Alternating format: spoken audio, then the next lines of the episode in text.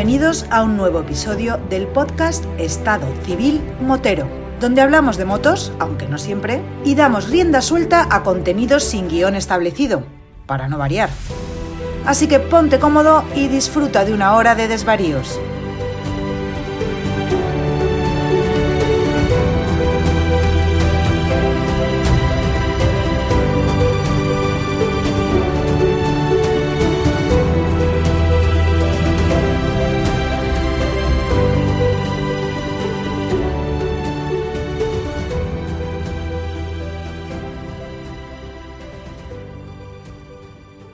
Pasa, chaval? ¿Qué pasa, Vampi?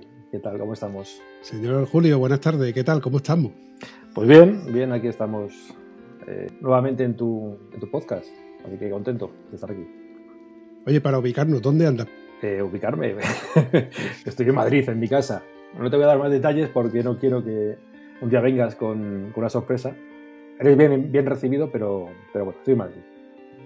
Tú descuida que yo antes de acercarme por tu casa, primero te aviso, eso sí, iré bien pertrechado con, con botellines de cerveza. De, ah, bueno, aquí, aquí por aquí abajo se tira la Cruz Campo.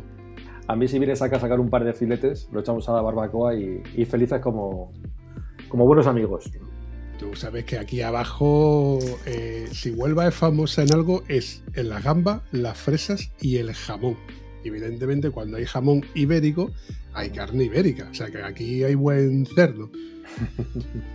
pues venga, cuando quieras. Estamos aquí esperándote cuando quieras.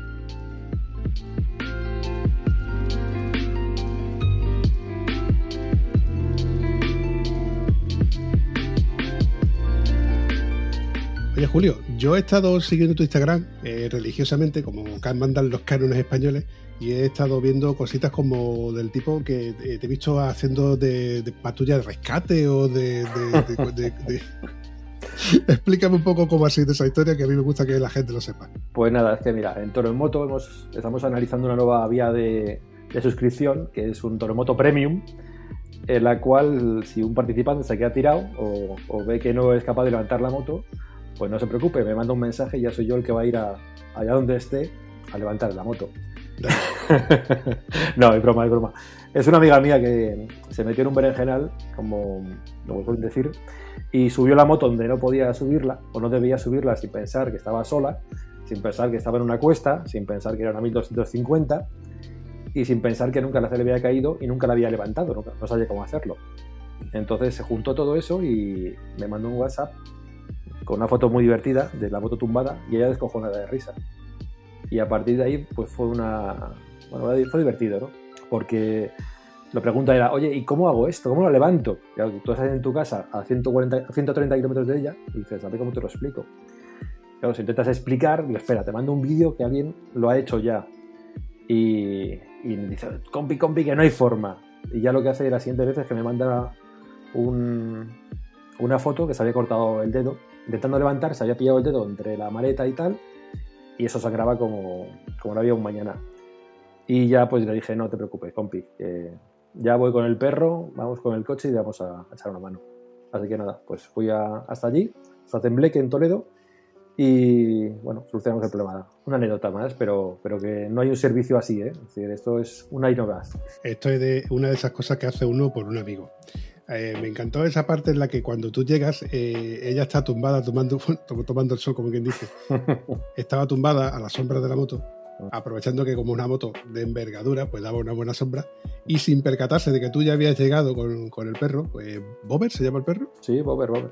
Eso es. Pues la, la estabas grabando como diciendo, fíjate tú, aquí está ella, aquí tomando el sol tranquilamente. La verdad es que me gustó, me gustó la, la, la historia. Ha sido una, una, forma de que aprendiera muchas cosas, ¿no? Aprendiera a evaluar los riesgos, a ver dónde se mete y cuándo se mete y a qué hora se mete. Darse cuenta que siempre hay que llevar agua, porque tampoco llevaba agua. Entonces, bueno, muchas cosas que, sobre todo ahora en verano, tenemos que tener en cuenta cuando andamos en moto porque podemos quedarnos tirados en cualquier sitio, a cualquier hora, y a veces algo puede tardar a alguien en ir a buscarte, como, como fue mi caso, pues casi hora y cuarto. Entonces, bueno, pues bueno, aprendió todo eso, que era la parte más positiva. Y cuando yo llegué, pues estaba a su bola, ahí con, debajo de la sombrita, y, y nada, feliz, no pasa nada. Muy bien dicho, estoy seguro de que esa lección la he aprendido mm, para recordarla y seguramente para comentarlo. Sobre todo eso que has comentado tú del agua, porque incluso aun estando en carretera eh, con acceso a esperando una grúa, si esa grúa resulta que tarda varias horas en rescatarte, por la razón que sea, eh, no está de más llevar agua como mínimo. Y ah. si a lo mejor da la casualidad de que llevas un blister de jamón, como yo suelo promulgar, nunca está de más.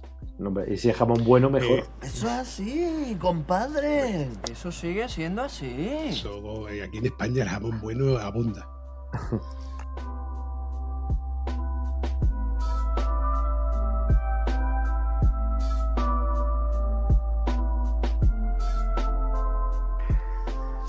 Julio, cuéntame qué es eso que, te viví también hace poco, eh, un directo. En, lo que pasa que no te puedes seguir porque me coincidió que yo estaba trabajando, además en una hora, en un horario un poquito complicado para mí. Pero vi que hiciste un directo en Instagram con televisión española o algo así. Ah, bueno, sí, sí, tuvimos la oportunidad, a raíz de la presentación que hice del proyecto con Fundación Esborne y BMW España, pues el día siguiente salió la oportunidad de grabar para el programa Zoom Tendencias de la 2 pues nada, una pieza muy cortita que van a meter dentro de uno de sus programas. Así que, pues nada, con esa oportunidad salimos pitando y nada, fue una experiencia muy, muy chula. Ahora esperando a ver si, si lo emiten y nos dicen cuándo podemos verlo. Pero bueno. Bien, bien, tío, yo me alegro porque ahora puedo decir que me codeo con gente famosa, con gente del estatus de Antonio Silvestre, Charlie Siniguan, Alice Sornosa. Pues será por otros, ¿eh? Tú sabes que yo solamente soy otro en moto, ¿eh? Nada más.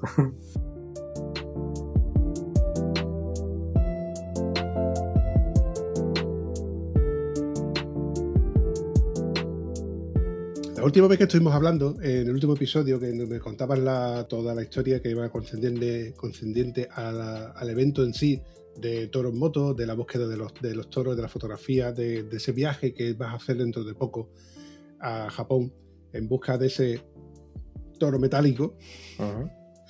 Que eh, desde aquí recomiendo que vuelvan a escuchar, si no lo han escuchado, ese episodio, porque la verdad es que está muy entretenido y de hecho recibió muchos feedback positivos, como que a la gente le gustó mucho tanto la iniciativa como la historia en sí de, los toros, de cómo se hacía y demás. Como sé que tú te vas dentro de poco, relativamente dentro de poco, a ese evento, estuvimos hablando y salió, la, salió una conversación en la cual estuvimos hablando de, mi amigo Coco, Coco Yabres, el cual me dijiste, pues lo voy a ver dentro de poco. ¿Cómo que lo vas a ver dentro de poco? Sí, porque me voy un viaje con él a un, sitio. Y le digo, ¿cómo? Digo, hostia, le voy a mandar un mensaje como diciendo, oye, que ya sé dónde me dijiste que te ibas a ir de viaje. Y me dice, ¿cómo? Si no te lo he dicho. Y le dije, le dije, te vas a ir a Túnez. Y dice, qué cabrón, ¿cómo te has enterado? Y le contesto, que también tengo mis fuentes. Y ahí lo dejé.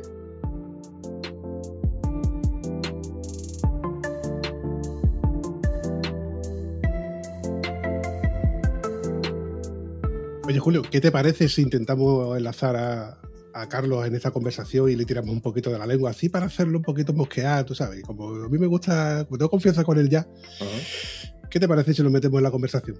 Bien, bien, bien. Pero no le digas que estoy aquí, ¿eh? Que si no, se va a mojear. Bueno, pues entonces primero voy a, te cuelgo a ti, le hago una, llamada a él y después te meto a ti así de extranjero. Venga, perfecto. Un segundo, ahora vuelvo.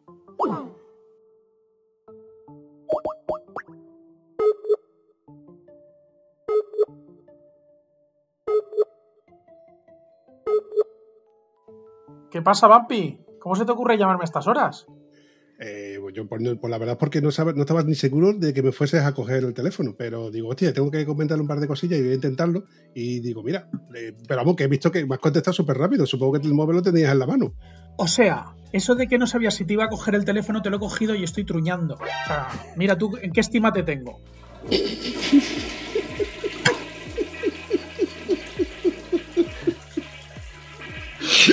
Ahora entiendo por qué me las cogió tan rápido. Y ese eco que suena en la habitación como si estuviera en un zulo ahí medio cerradito. ya te vale.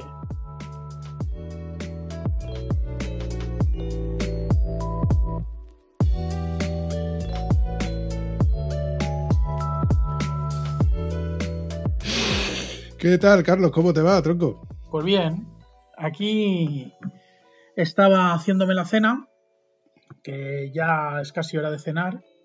Y nada, ¿qué se te ofrece? Pues nada, tirarte un poco de la lengua, como la última vez que estuvimos hablando así por WhatsApp fue cuando ibas a iniciar ese viaje, que yo te dije, oye, que me he enterado de que ibas a hacer un viaje, y tú me dijiste, ¿cómo coño te has enterado de que yo voy a ir de viaje a Túnez? Pues resulta de que te voy a desvelar cuál es mi fuente. Un segundo que lo voy a unir a la llamada.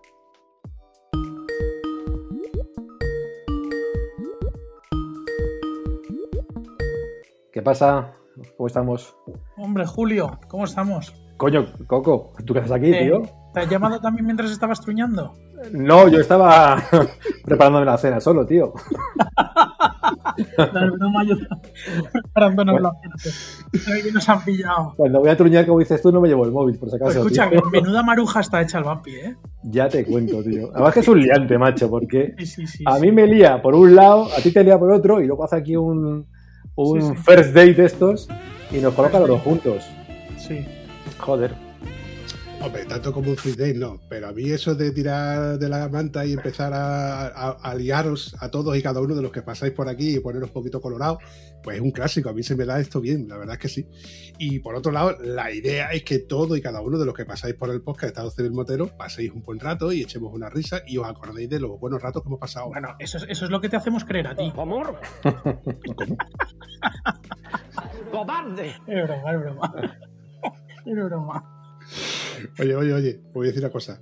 De, de Despeñaperro para abajo, los- aquí las bromas las gastamos nosotros como si no costaran. De Despeñaperro para arriba, sois un poquito más sieso, sois un poquito más seco. Eh, sacaros una sonrisa es un poquito más complicado. La- la vida en la Tierra Media es un difícil, ¿eh? Así que hay que entenderlo. Hace más frío.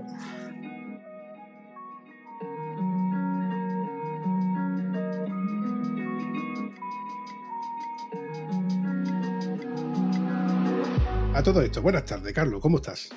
Muy bien, ¿cómo estamos? ¿Usted cómo estamos? Yo ando relativamente bien, por decir algo, porque han pasado una serie de eventos que ya iré desvelando en próximos episodios con Antonio, etcétera, que tenemos pensado hacer un par de cosillas. Pero para no ir desvelando tampoco, vamos a ir un poco al tema. Eh, recapitulando, eh, Julio me ha dicho que está en Madrid. ¿Y tú dónde estás, Carlos? Yo también en Madrid. Ah, vale, entonces sois vecinos. Casi. O sea, dentro, o sea, si. O sea, siendo los dos de Madrid, probablemente estemos lo más alejados que pueden estar dos personas en Madrid. Bien, bien. Entonces, Julio, tenemos ventaja porque cuando yo vaya para allá a esa barbacoa, como él nos coge lejos, no, puede, no podemos llamarlo. No, yo creo que Coco, Coco nos huele desde, desde su casa, tío. Es O sea, no, se- imposible. no se trataría de oler, se trata de que hay un pacto entre caballeros que yo facilité de alguna manera que esta barbacoa llegara a destino y entonces entonces está ese pacto de caballeros que yo sé que Julio va a cumplir a rajatabla. Estoy, jo- estoy jodido, ¿eh? Estoy jodido. Ya, ya, ya, ya lo veo, ya lo veo. jodido. Ya Sí, es cierto.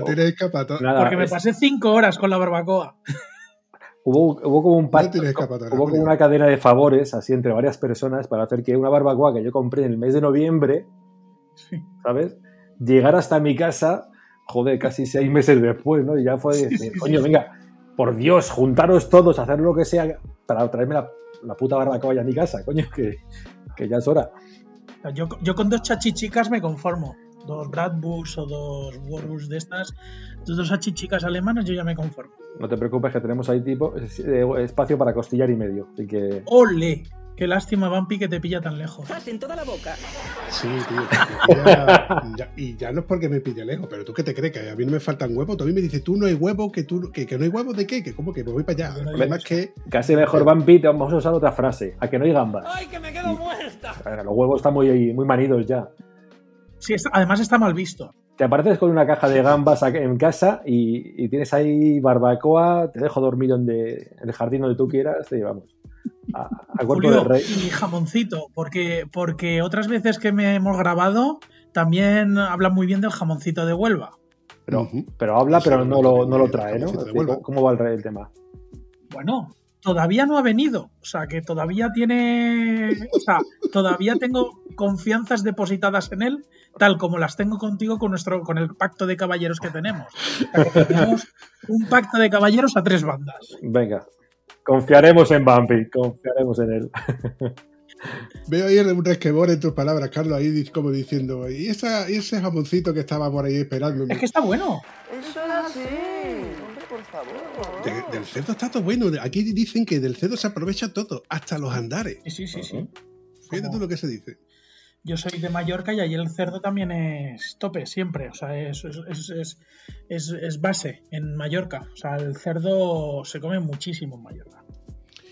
Mira, crear un evento donde nos pudiéramos reunir en Madrid lo veo complicado porque, entre otras cosas, eh, es cuestión de que se tengan, que coincidan factores del tipo que yo me pueda desplazar no es tan complicado, que yo tenga días para poder desplazarme sí que es complicado, que me coincida con vosotros te- tendrían que juntar ciertos factores, pero que yo nunca diré no se podrá hacer, solamente que hay que ver cuándo, cómo y por qué. Al igual que, por ejemplo, a la hora de crear un episodio en el podcast de Estado Civil Motero, hay veces en los que se hace el episodio de un día para otro y otras veces los que se tardan meses en poder reunir a estos dos impresentables para poder reunirlos en un episodio y poder hablar un poco de, bueno, de nuestras cosas. Oye, yo tengo, yo tengo una propuesta para ti si quieres, ¿eh?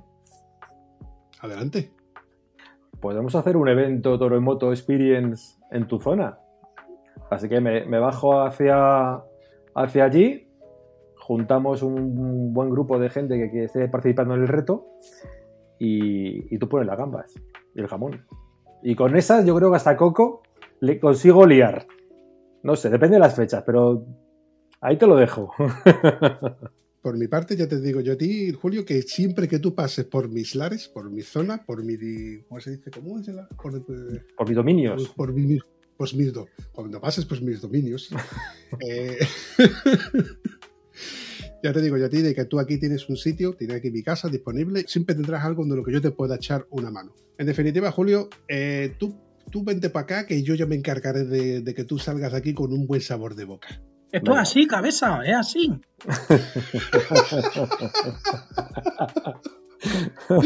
¿Has visto lo, que- lo- has visto lo de las cositas que me aprende mi coco y lo bien que se lo pasa? No te puedes quejar, Carlos. Pues anda que no hace que yo vi el vídeo de estos dos. Con la idiosincrasia. Pues todavía te estás riendo, Gorfo. Es que es muy, es muy bueno el vídeo. Y, y lo que, y lo que todavía tienen que hacer. Hay otro vídeo o hay otra película que está pendiente de salir a estreno y dicen que va a ser teóricamente superior a las demás. Pero bueno, es, como tú mismo has dicho, esas indios sin gracia que, bueno, que a lo mejor nos etiqueta malamente o nos autodefine, en cierto modo, para bien o para mal. Ya. El arte sale el poderío que tenemos aquí abajo. Bueno, independientemente de todas estas cositas, a mí me gusta verte sonreír, Carlos, porque eres un tío muy serio, muy sieso. Independientemente de aquella vez que te lo pasaste muy bien cuando me equivoqué en el croma y, puse, y viste el croma de las dos rubias en mi moto. Creo que era una rubia y una morena. ¡Cierto! Mira, me gusta que te fijes en los detalles. Pues esos son los ratitos que a mí luego se me quedan en la retina, ¿no? Los, ratos en los que uno lo pasa muy bien. Y el hecho de que te haya- te hayas unido a esta conversación, a esta llamada, es básicamente por, lo mismo, porque esos ratos que te quedan en la retina, esas cositas que te, gustan, que, tú recuerdas, son, mm, entre otras cosas, los viajes, ¿no? Y yo quería que vosotros dos me comentarais en, en- en el podcast eh, cómo os fue en ese viaje que al final quedasteis o no quedasteis, o cómo se organiza un viaje para Túnez.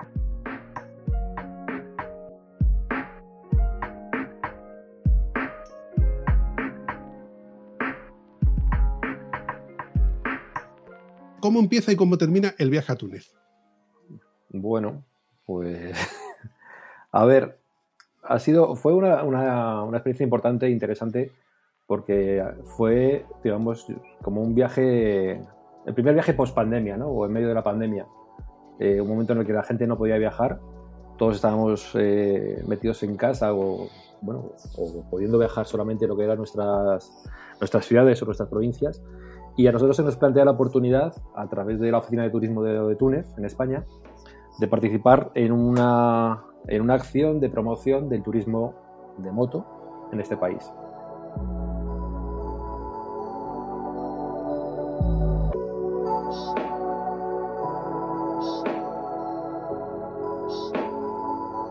Esta iniciativa eh, iba liderada por una, bueno, vamos a llamarle empresa, pues eh, a mí se me, se me invita a través de, un concesionario en el cual, bueno, yo tengo mucha relación con ellos y ellos no podían asistir y, bueno, pues pensaron en mí para representarles. Y lo divertido es que, o lo curioso, mejor dicho, es que semanas antes a mí Coco me habla de este viaje. Y, lo que hace es, eh, bueno, oye, contarme, me, voy a- me ha este viaje, vamos a ir a, estar allí trabajando con, con ese euro de Motec como marca. Y, y bueno, pues al final, cosa del destino, pues semanas después le llamo yo un día y digo, Coco, me voy contigo al viaje. Y Coco estaba súper convencido de que tú ibas a ir al viaje. En el momento que tú le dijiste, Coco, que voy contigo de viaje, él dijo, pues sí, pues sí, lo que haga falta. Pues la verdad es que no dudé. O sea, bien es cierto que a mí me supo mal cuando se lo comenté a Julio porque dije, hostia, le comenté el detalle de que me habían invitado a mí, en, en este caso, en calidad de patrocinador, porque nosotros colaboramos con esta empresa facilitando material. Y como patrocinador, pues yo iba a ir y se lo comenté a Julio, surgió la conversación. Y en el fondo me sentía, cuando se lo comentaba, me sentía un poco culpable porque le estaba poniendo los dientes largos. Es un tipo de viaje que, a priori, eh, ¿quién, ¿quién no querría subirse a este carro, no? Entonces, y después cuando él me llamó me dijo, pues, pues no dudé ni un instante porque cuando yo, en, en ese, en ese tiempo que pasó desde que yo sabía que tenía que ir hasta que Julio me llamó, yo había tenido algunos contactos con estas personas y sabía que tenían que venir personas en representación de concesionarios. Y yo también intuía que muchos gerentes a los que habían invitado no podían ir. Entonces es cuando él me dijo, pues no te lo vas a creer, pero también vengo a Túnez. Entonces, hilé muy rápido y dije, pues la duda era por quién, por quién vas a venir, pero o sea, lo vi, lo vi clarísimo en ese momento. Y la verdad es que me, me hizo mucha ilusión porque con Julio ya he compartido algunas experiencias y hemos compartido algunas acciones y siempre me lo he pasado muy bien. Así que es mucho mejor ir con alguien que ya conoces y con quien te llevas bien que ir a pelo y solo con gente completamente desconocida. ¿Cuántas personas iban a ese evento? Pues iban 20 invitados, entre 20 más la organización. Y eso creo que era el, el target. Eh, algunas personas, como este viaje sufrió algunos cambios durante, antes del viaje, durante y después del viaje, sufrieron algunos cambios este, la programación, porque era un viaje que, que no es que se organizara muy tarde, pero sí que conllevó, estamos en época de pandemia y hay cosas que pueden cambiar. Cuando tú te subes al carro de un viaje, tú te basas en, un, en unas previsiones, en un, en un, programa, que ese programa puede sufrir modificaciones. Y en este caso había personas que este, la, la, idea eh, primera era salir de Madrid, llegar a Barcelona, en Barcelona coger un ferry, perdón, llegar a salir de Madrid, llegar a Marsella, dormir por el camino, después coger un ferry de Marsella a Túnez. Eh, y este barco de Marsella a Túnez, Francia, eh, lo canceló porque no admitía que llegara la naviera tunecina, o eso es lo que nos dijeron a Marsella. Entonces se cambiaron los planes y pasó a ser ir de Madrid a Barcelona, en Barcelona a coger un ferry hasta Civitavecchia, como el ferry son 22 o 23 horas al día siguiente, pues subir eh, circulando desde Civitavecchia, que está a la altura de Roma, hasta Génova y en Génova coger otro ferry y ir hasta, hasta Túnez. Y bueno, el, bien, lo que me he olvidado es de la pregunta.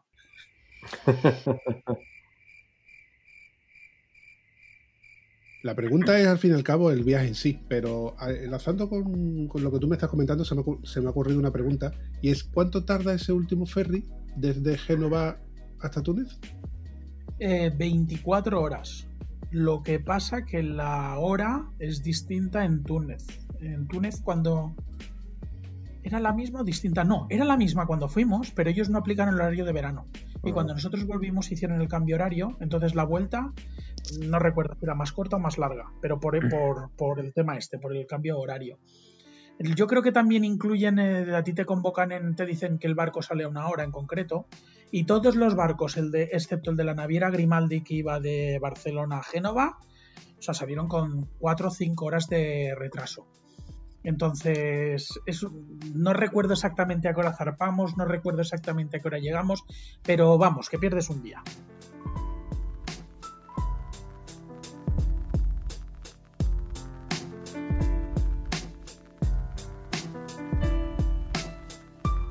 Aún así me consta de que son ferries rápidos, porque en 23, 24, 28 horas estáis de, de un destino a otro. Pues te lo digo ya, lleva una media, una media de 36 kilómetros por hora, o 36, 38, porque lo estuve mirando con el GPS en algunos momentos. Pero como duermes en el barco y duermes en el camarote, o sea, en muchos viajes yo ya he cogido ferries, entonces haces vida ahí, ya sabes que tienes ese plazo de tiempo que no puedes hacer otra cosa que estar allí y entonces desconectas. Yo aprovecho para descansar, no sé los demás. Julio, tú aprovechaste para editar. No, pues mira, yo creo recordar que el primer viaje, el primer ferry entre Barcelona y Civitavecchia, aproveché para escuchar tus ronquidos. Y luego ¡Ole! y luego ya al segundo. A pesar, a pesar de mi oferta previa Sí, tío. Eres, de yo, cederte tapones. yo sé que eres un, eres un, eres un compañero de camarote cojonudo, tío. A ver, a- a- no, que van pirata de cojones porque es, es cierto, tío. Las cosas como son. Es decir, el que esté libre de roncar, que levante el primer tapón. Aquí, Coco al final lo que hace es, oye, mira, yo tengo estas circunstancias, pero toma, abre una cajita cojonuda que tiene y dice, venga, elige los tapones, todos nuevos, que tú quieres. Entonces, eliges y ya está, tío. Si pasas malas noches es porque tú quieres, porque él pone toda su, su buena intención en que no lo, no lo hagas así. Y Perdona que te interrumpa, porque en todo lo demás no molesto. No, no, no ni, me, ni me tocas por la noche, que también es muy agradable. Ni tampoco, o sea, quiero decir que compartir espacio conmigo, aunque ocupe mucho volumen, no es un problema porque siempre cedo. Sí. Oye, si quieres irte primero al baño, tal, Co- un momento. Coco, Coco, Coco, que tú y yo ya hemos viajado mucho y hemos compartido habitaciones y ferries y sabes que eres un, un gran compañero de viaje. Ole, ole, ole. ole, ole, ole. No es mentira, pero me quedo tranquilo. Eso sí, luego la parte que tuve suerte es que en el segundo, a la hora de, coger el segundo ferry, la persona de. la- el enlace que teníamos de la oficina de turismo de Túnez, Leila, que ha sido la- la- el mayor descubrimiento, la mayor joya de todo ese viaje, ha sido ella, Doy fe. porque es una mujer que ha estado. Pues bueno, hemos estado ahí. entre- hemos estado entre 15 y, y- y casi un mes de viaje, depende de quién. Eh, pues siempre ha estado pendiente de todos nosotros, de todas las necesidades, siempre atenta, siempre cariñosa, una, una maravilla de mujer. Y, y esa, yo hice un comentario a Coco, en plan de coña, como lo he hecho ahora, eh, antes de subir al barco, y en ese segundo ferry ella ya me dijo, no, no, ya en este ferry tú coges un, un camarote solo. Entonces, esa noche ya, eh, la verdad es que eché de menos a Coco, pero, joder, dormí como un capullo, tío.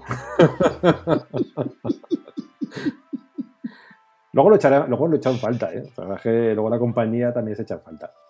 Hombre, las cosas como son, ese buen ratito de conversación de cuando uno se está moviendo y te le dices tú, yo, deja de moverte ya, coño, que hace un montón de ruido. No, el Coco es un tío que está, está tan viajado, macho, que es que es como un, es como un niño pequeño, macho. Se mete en la, en la cama y dice adiós. Y joder, te giras y está dormido el tío.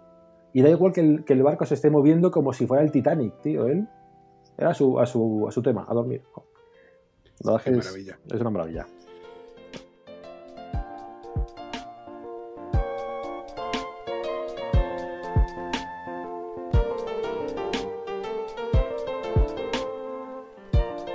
Sobre este viaje y el tema de los ferries, que mm, lo, recomendáis como un ferry que sea bueno, como un ferry que sea malo, de todos los viajes que, por ejemplo, tú, Coco, ya has hecho muchos viajes, has, hecho has cogido bastantes ferries cuando has ido a Cabo Norte, etcétera.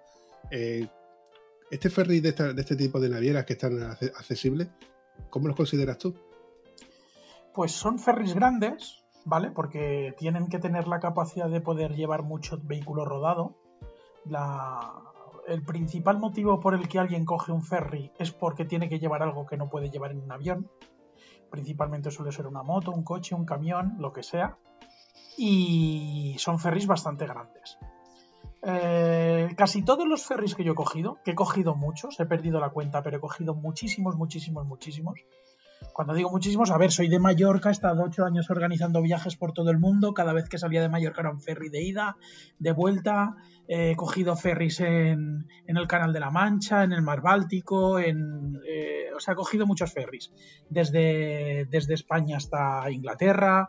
Y todos son prácticamente iguales. Lo que cambian es un poco la antigüedad del barco y si tienes un poquito de suerte el camarote que tenga una ventana o no. Pero prácticamente los ferries...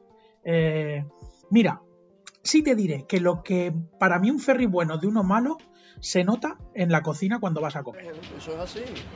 ¿Y los pimientos son asados? ¿Y las papas fritas? Ah. en lo único. Puede ser más Sí. grande, más lujoso, pero al final todos tienen sillas, todos tienen butacas donde sentarse, todos tienen un camarote y una cama donde tumbarse. La cama no es más grande en otros ferries. Eh, las, las sábanas son iguales, tienes una toalla igual, pero donde se nota si un ferry es bueno o malo es en la comida.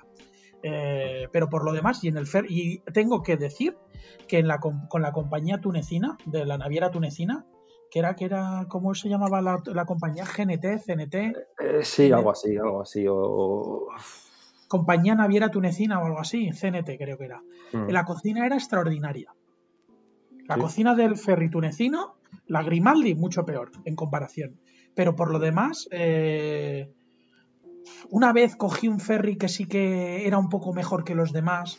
Bien es cierto que yo no he ido nunca de crucero. Cuando he cogido un ferry es por una necesidad de transporte para ir de un punto a otro. Eh, que este era desde Newcastle hacia Igmuiden, que es el puerto comercial de Ámsterdam. Y ese sí que era un poquito mejor. Este sí que era un poquito más lujoso que los demás, pero todos los demás están al nivel. Entonces, eh, lo, que, también quería hacer énfasis es que hay gente que se, autoenga- que se engaña, que se cree que esos ferries tan grandes, eh, cuando hay mala mar no se mueven. Y un ferry de estos, cuando coge mala mar, que yo he cogido muy mala mar muchas veces, se mueve mucho. La gente piensa en su cabecita, esto tan grande no puede moverse. Y os garantizo que en, est- en estos tres trayectos que cogimos el ferry apenas se movió. Pero cuando te pega muy mala mar, un ferry de estos se mueve muchísimo, mucho más de lo que la gente se cree.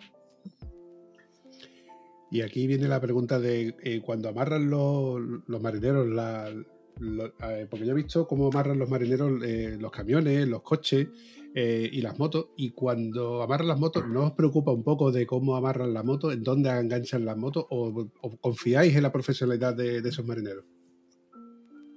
Yo por mi parte siempre me fío. Claro, hay diversi- hay diversidad de, de opiniones y también esto es como, a ver, es como todo, hay gente que es más puntillosa. Yo tengo una amiga que, que lava la moto todos los días, vamos de viaje todos los días, todos los días lava la moto. Eh, pues claro, hay gente que es muy puntillosa y muy tiquismiquis con, la- con las cosas y yo me puedo más o menos meter en ese grupo, no por lavar la moto, pero por ejemplo a la hora de, que deje la moto en un ferry y amarren la moto, yo me suelo quedar hasta que la veo amarrada. No por- porque se vaya a caer, ¿vale? Sino porque, bueno, pues intento que, que la cincha no me la pasen por encima del asiento, ¿sabes? Intento, intento que no, no, no, decir, no, no van a llegar a romperlo, pero bueno, a mí me gusta el- el verlo. Y Coco, ¿tú, ¿tú qué opinas? Pues como he, di- como he dicho antes, eh, tampoco, o sea, es que nunca me han roto nada, nunca se ha caído una moto en un ferry.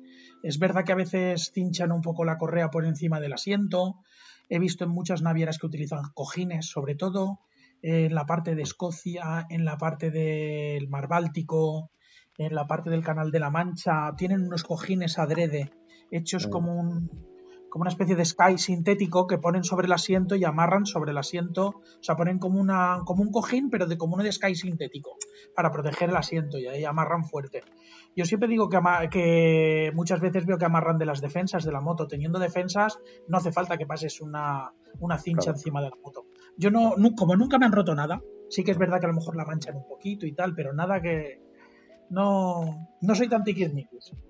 Otra cosa que, que también la gente piensa es que, te van a pasar algo en el equipaje, ¿no? Es decir, y, la verdad es que mi experiencia siempre ha sido muy buena.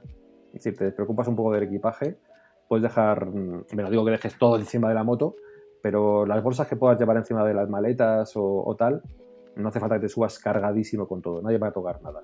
Lo normal es que no toque nada de nada, porque una vez que cierren el- las bodegas, ahí no entra nadie. Entonces, bueno, no hay que estar muy obsesionado con esas cosas. Pero tengo entendido de que, al menos en el que va a Canarias, al menos en tres ocasiones al día te permiten acceder a, la bodega de carga por si tienes que recoger algo del coche o el que tiene una autocaravana quiere coger o recoger algo de la autocaravana o, eh, o algo que se te olvida. O, por ejemplo, pues como ahí precisamente donde se guardan los animales de compañía si quieres echarle un vistazo, etcétera. Y contadme una vez que, llegáis del ferry, llegáis a Túnez y cómo se organiza el viaje. ¿En qué consiste vuestra visita turística a Túnez? Recorrerlo todo.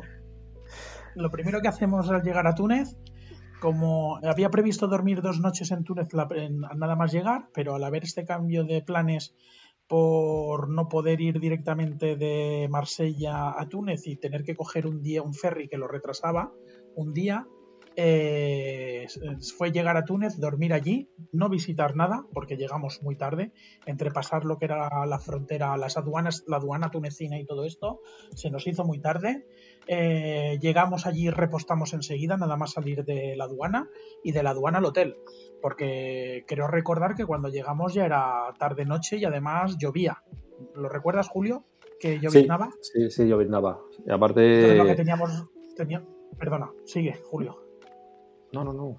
No, no, está bien. Bueno, pues eso, que nada Mira, más. si, vais, si- si vais a empezar a ver quién la tiene más grande, a ver si uno No, se la pisa al otro, no, no, no. cor- o corto, Entonces- ¿eh? O corto. Entonces, como nos pasamos fácil dos o tres horas entre que de- desembarcamos y pasamos la aduana y nos vinieron a recoger los guías tunecinos, porque nosotros íbamos con un grupo de guías, pero se juntaron con tres guías tunecinos que nos iban a ayudar, que nos iban a acompañar durante el viaje, eh, perdimos un buen rato, un buen rato. Y entonces, claro, después de veintitantas horas de travesía, llegas a toca- to- tocas tierra, pasas la aduana, eh, tienes que esperar a uno, al otro, los papeles, lo arreglas todo y tal, y ves que se está hasta anocheciendo y empieza a llover, lo que tienes ganas es de meterte en el hotel, quitarte la ropa de la moto y, y descansar ir a cenar. O al menos eso, eso es lo que yo quería.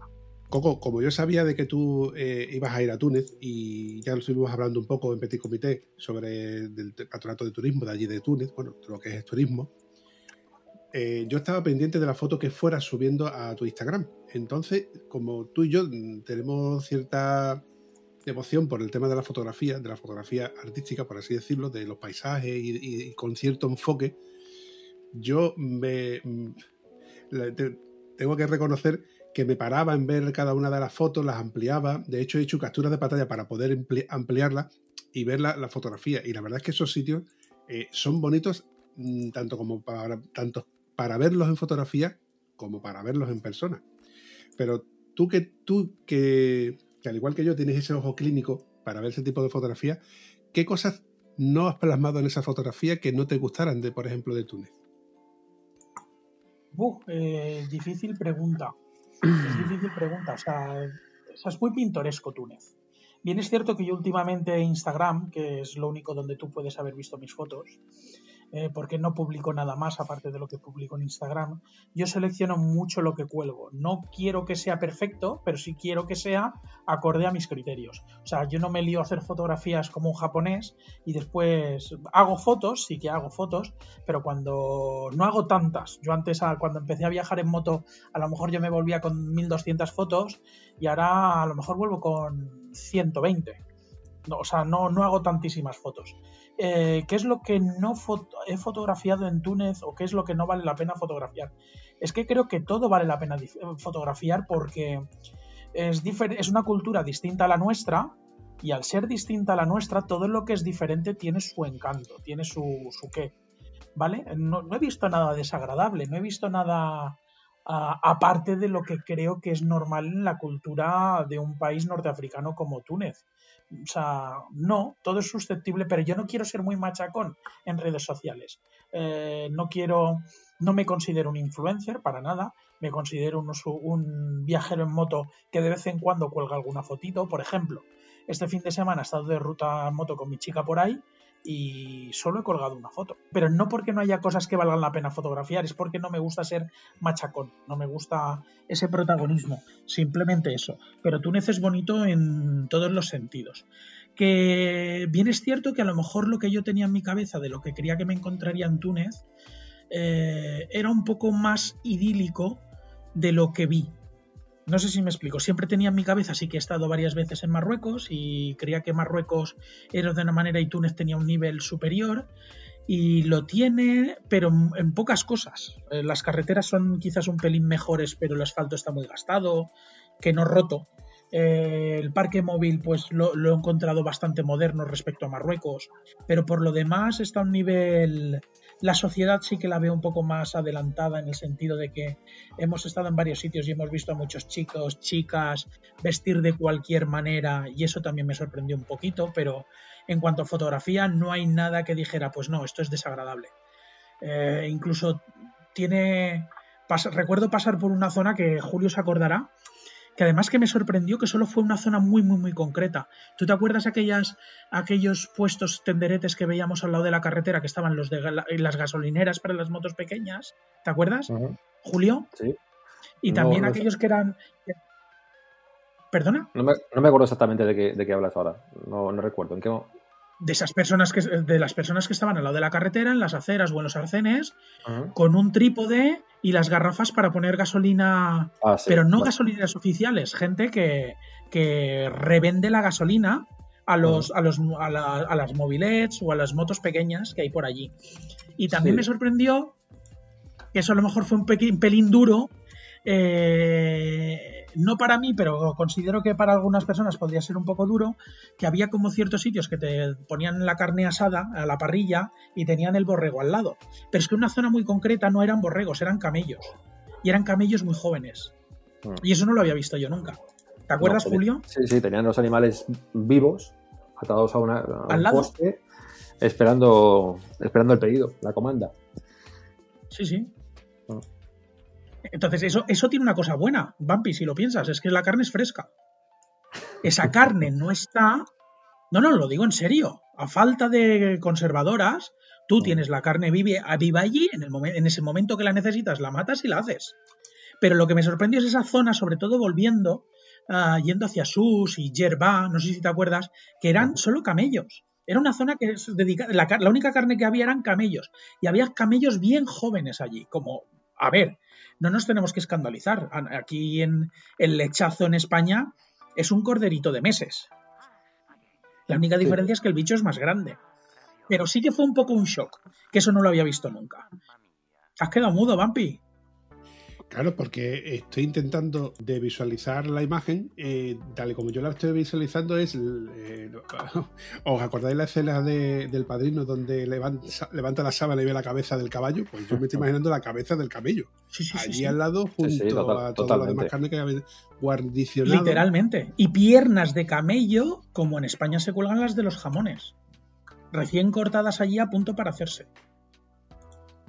Bueno, al fin y al cabo es carne. Lo único que pasa es que allí está condi- condimentada y cocinada de un modo que a lo mejor, bueno, que a lo mejor no, que, que casi que con toda seguridad está tan buena como cualquiera de la que hacemos aquí. Claro, claro. Es lo único que considero. A lo mejor que eh, se- era fotografiable, pero a lo mejor eh, a la hora de publicar, pues hay que ir con un poquito de cuidado. Simplemente eso. Para no herir sensibilidades a según quién. Sí, es, es un tema eh, cultural.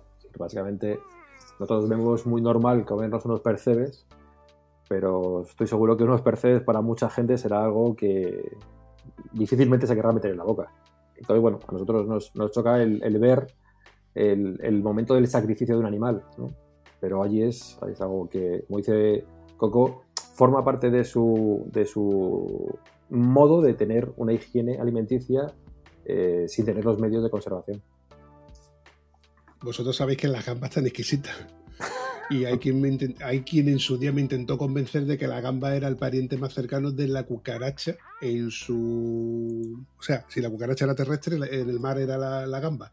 Y yo le decía, vale, pero tú ponme la plancha huerta y huerta, ya verás tú cómo, cómo me la como. Sí, bueno, o, o una, cento- una centolla con, un- con una araña. Sí, es que son muy parecidas. A mí me dijeron una Eh. vez que ciertas culturas no, no comen las langostas. Como hay ciertas culturas que no comen el jamón, el cerdo, al fin y al cabo. Pero bueno, Eh, eso, es- eso es otro tema. Sí, es otro tema. Volviendo al tema de- de- del viaje, contadme, no sé, contadme experiencias que, que vosotros veáis gratificantes o cosas que no veis tan gratificantes, cosas que podáis contar, pero a ver, esto no es una oficina de turismo donde quiero que me cuentes lo bien que te la has pasado y que hay que volver, sino tu experiencia de rodar en Túnez. Bueno, yo te voy a decir, el viaje, el viaje en sí eh, fue un viaje raro, ¿vale? Porque eh, realmente nos dimos cuenta y lo vimos cada, cada día prácticamente. Para, para la gente de la oficina y el, y el Ministerio de Turismo de Túnez, eso era un viaje oficial. Y nosotros éramos embajadores de nuestro país allí. Eh, eso se traducía en que había momentos, muchos momentos en los que íbamos con una escolta policial, había un coche de, policía delante abriendo, abriendo paso, no porque hiciera falta a nivel de seguridad, sino bueno, porque también para, yo creo que era una forma también de dar un mensaje a la gente, y eso lo, poco yo creo que también lo percibiste, de los turistas han vuelto, o los turistas están volviendo, o van, o van a volver, ¿no? Un mensaje de esperanza de que durante mucho tiempo no había habido turistas y nosotros éramos los primeros prácticamente que estaban entrando en el país.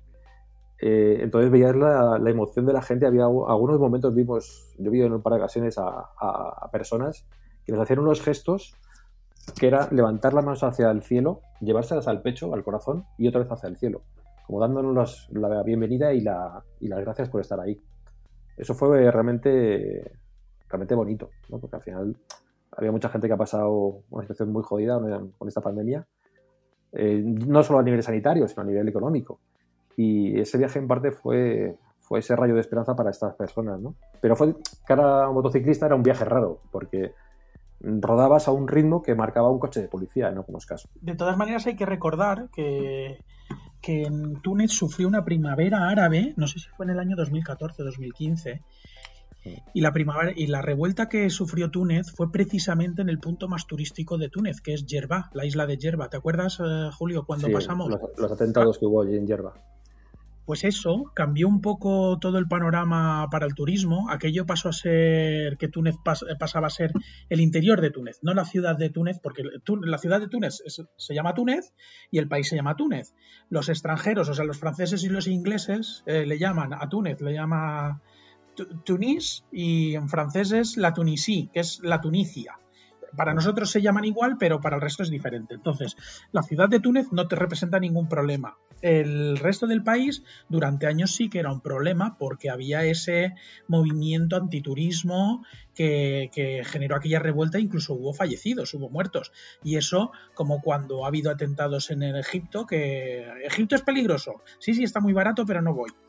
Sea, eso lo habrás oído últimamente, que hay gente que lleva, no últimamente, que lleva años pensando, no, no, es que no me voy a Egipto porque Egipto está un poco así, las primaveras árabes fueron un poco complicadas. Entonces la escolta yo creo que tenía un doble propósito, precisamente eso, darle una oficialidad al viaje, también eh, agasajarnos un poco a nosotros, como para que nosotros también nos sintiéramos que éramos un poco especiales y como bien dice Julio, yo no vi ninguna cara, que eso sí que lo he visto a veces en Marruecos, mala cara para con nosotros. Al contrario, todo el mundo nos saludaba, una cara de felicidad, pasaras por donde pasaras con las motos.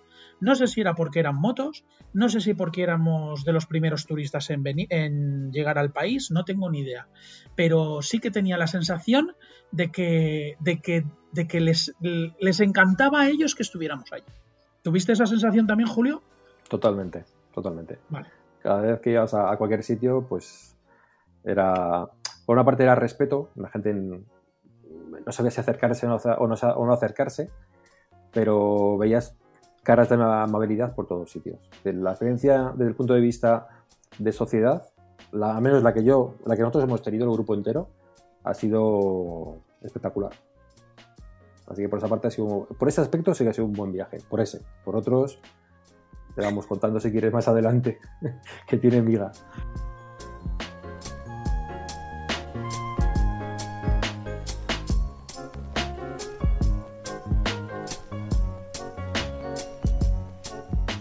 Os voy a lanzar una pregunta facilita a los dos. El primero que levante la mano. Eh, ¿Momento espectacular del evento? Yo tengo uno, que es cuando dejamos de, de comer para, para comer y para cenar lo mismo. Porque eso sí, hemos estado comiendo un- una especie de brick con un huevo dentro todos los días. Es decir, fuéramos de donde fuéramos, teníamos el puñetero brick. Coño. Pues eso estaba bueno. Joder, pero un día, coño. Era para comer y para cenar, tío. De eso podría seguir comiendo yo cada día. Eso no, eso no, me. No me, eso sí que no me, me molestaba comer eso, eso estaba rico.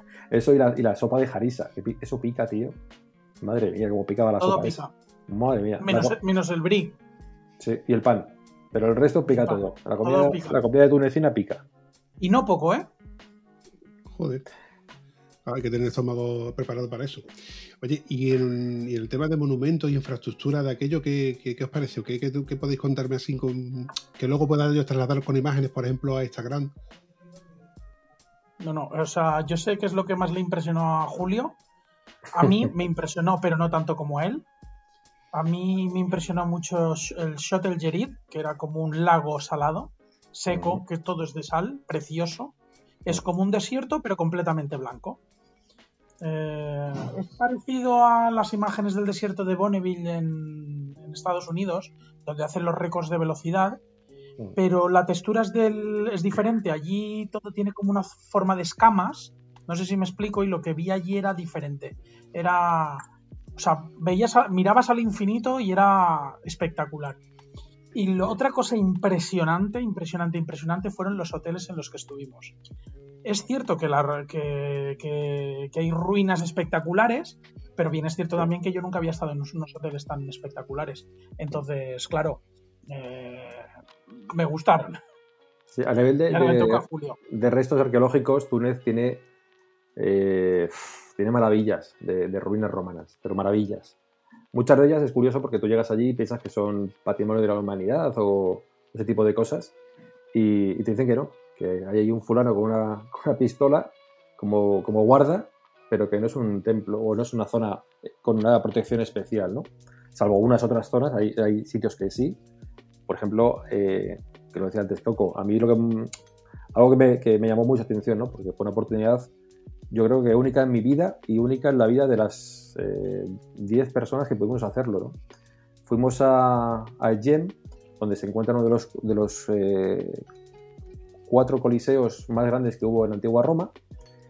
Y, bueno, pues por, por una gestión directa de Leila, la persona de la, de la Oficina de Turismo en España, pues eh, el Ministerio de Turismo de Túnez nos permitió meter las motos en la arena del, del Coliseo y hacer ahí unas tomas para, para la promoción del turismo en Túnez. Eh, el momento fue increíble, ¿no? Es decir, porque es un sitio donde nunca crees que vas a poder meter la moto. Eh, aunque a mí me ha traído problemas este tipo de... Esa foto, ¿no? Fue una foto que yo subía, por ejemplo, a Instagram y hubo alguien que pensaba que era, una barbaridad hacer eso y que era simplemente el hecho de, del ego, ¿no? El ego personal. Eh, esa situación se dio simplemente porque la Oficina de Turismo y el Ministerio nos permitieron hacerlo, con lo cual entiendo que mejor que ellos nadie para proteger y salvaguardar su, patrimonio artístico o histórico. Y, también lo hicieron porque ellos querían tener esas imágenes tan espectaculares para, para hacer un vídeo promocional que van, que van a hacer adelante. ¿sabes? Digamos que nosotros nos aprovechamos de ese momento, pero no fue algo personal ni algo que nos, que nos que lo hiciéramos llevados por el ego, ¿no? Mucho menos. Pero bueno, fue una experiencia muy bonita, la verdad que fue muy, muy bonito. Otra pregunta trampa que se me acaba de ocurrir. El primero que levante la mano me la va a contestar. Eh, ¿Cómo fue, la, cómo fue esa, ese encuentro con personas que no conocíais y cómo fue el, el, el hacer miga con, con, gente que no conocíais en un viaje donde, bueno, pues vais de turismo y demás, pero al final termináis eh, teniendo que convivir, ¿no? Con, de cierto modo con esas personas?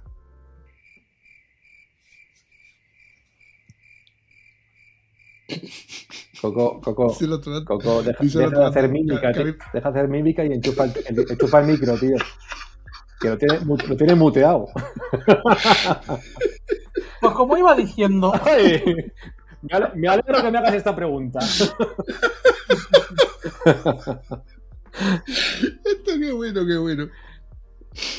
Pues la verdad es que muy bien.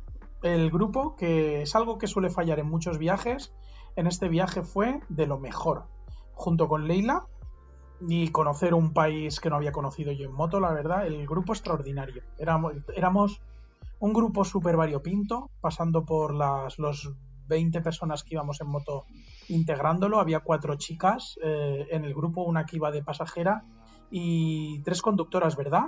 Sí. Con su propia moto. Sí, estaba Monse, eh, Mirella y. Monse, Mirella y Maite. Y Maite. Las tres muy majas. Eh, ¿Qué más? Había dos portugueses. Ah, no, y Carla. Y, y Carla. Carla. Cierto. Había dos portugueses, Carlos y Carla, que son pareja, eh, que también muy majos.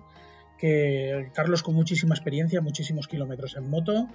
Después tuvimos eh, parte de la, orga- la organización que venía. También había dos que vinieron como periodistas, que eran eh, David, eh, por parte del blog BMW Motos, y después estaba Raúl, eh, por parte de Motociclismo y Moto Verde.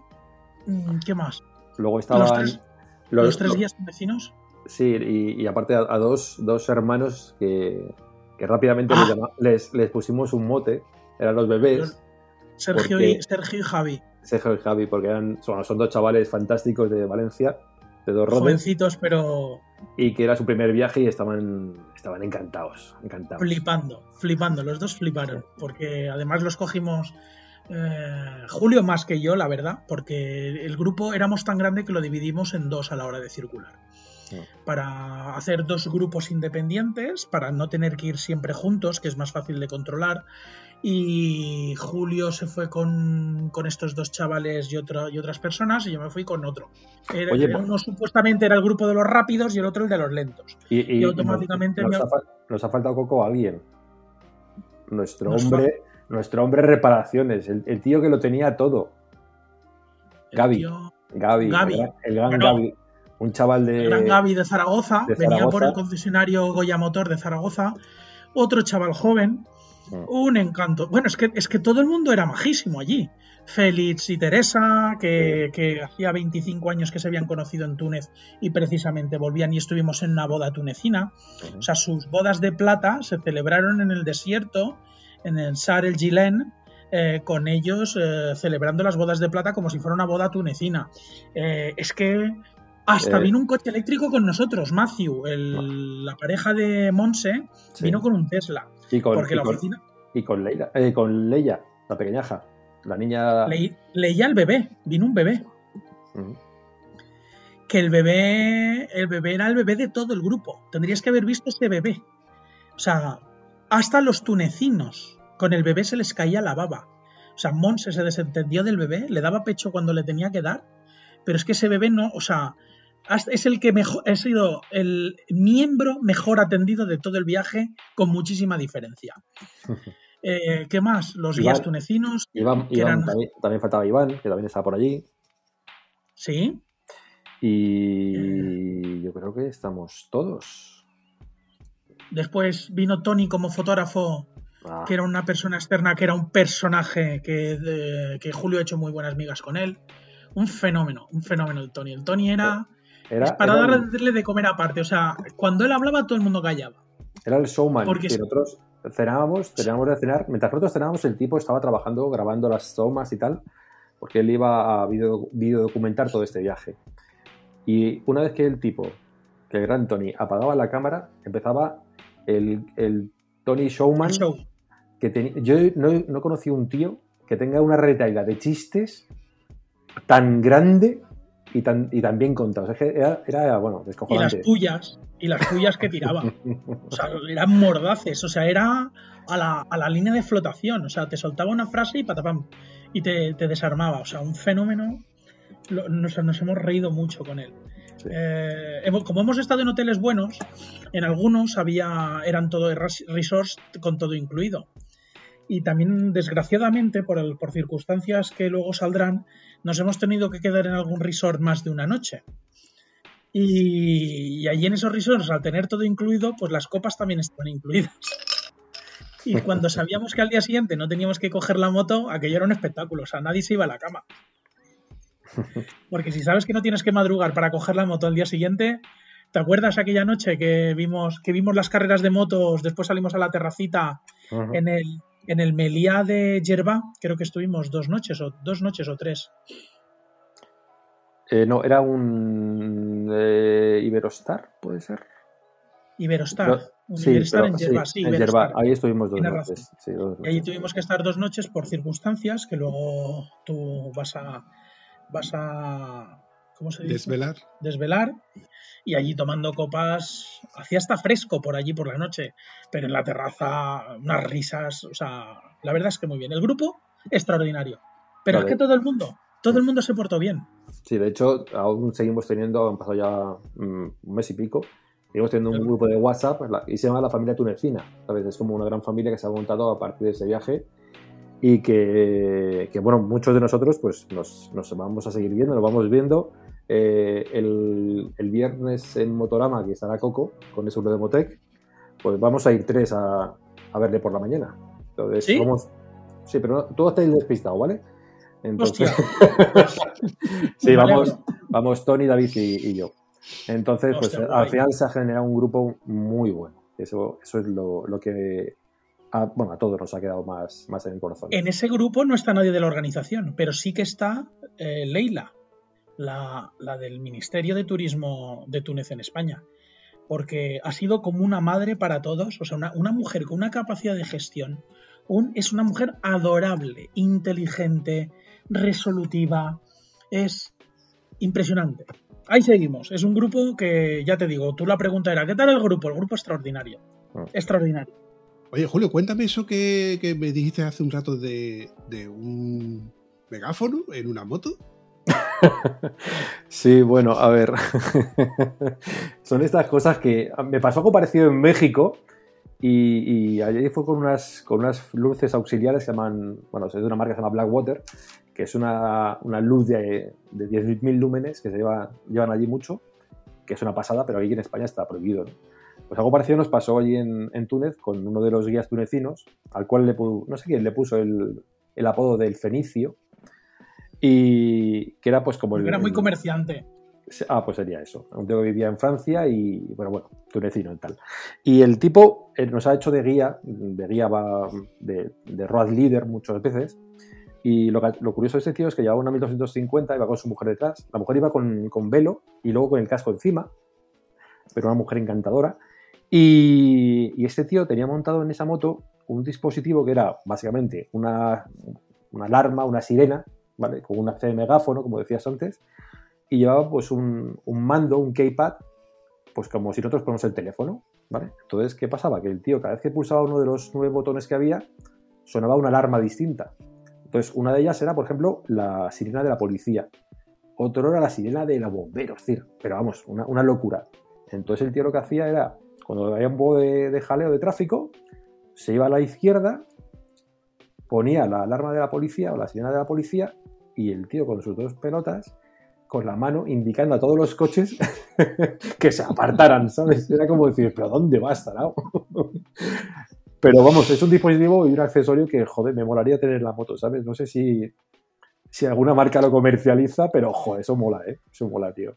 En algún momento es como el lanzamisiles que todos, que todos hemos pensado, joder, ¿por qué no pongo a la moto un lanzamisiles que en un momento dado pueda lanzar un misil al coche que me está puteando delante, ¿no? Pues esto sería, sería complementario. La pena es que aquí en España está prohibido y la ITV, olvídate. Bueno, pero hasta que llegue el ETV no veas cómo te lo vas a pasar, tío. Yo creo que son, son cosas que pasan en los viajes en este momento, en este momento co- COVID que tenemos, ¿no? Que al final eh, es cierto que nosotros para ir a ese viaje tuvimos que, que seguir unas recomendaciones sanitarias muy estrictas. Tuvimos que hacernos una PCR el día antes de salir. Con una con una con un resultado negativo podías entrar en el barco. Si era positivo te tenías que volver.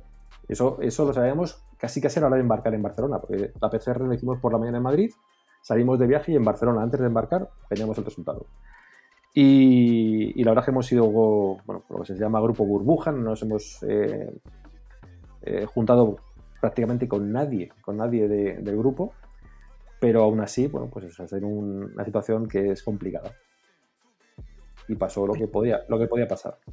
cayó uno de los guías, o sea, uno de los guías de la organización eh, nos dejó porque tuvo una, una avería en la moto y se tuvo que ir hacia Túnez. Se fue cinco o seis días antes de acabar el viaje, o más, o quizás una semana antes, se fue hacia Túnez.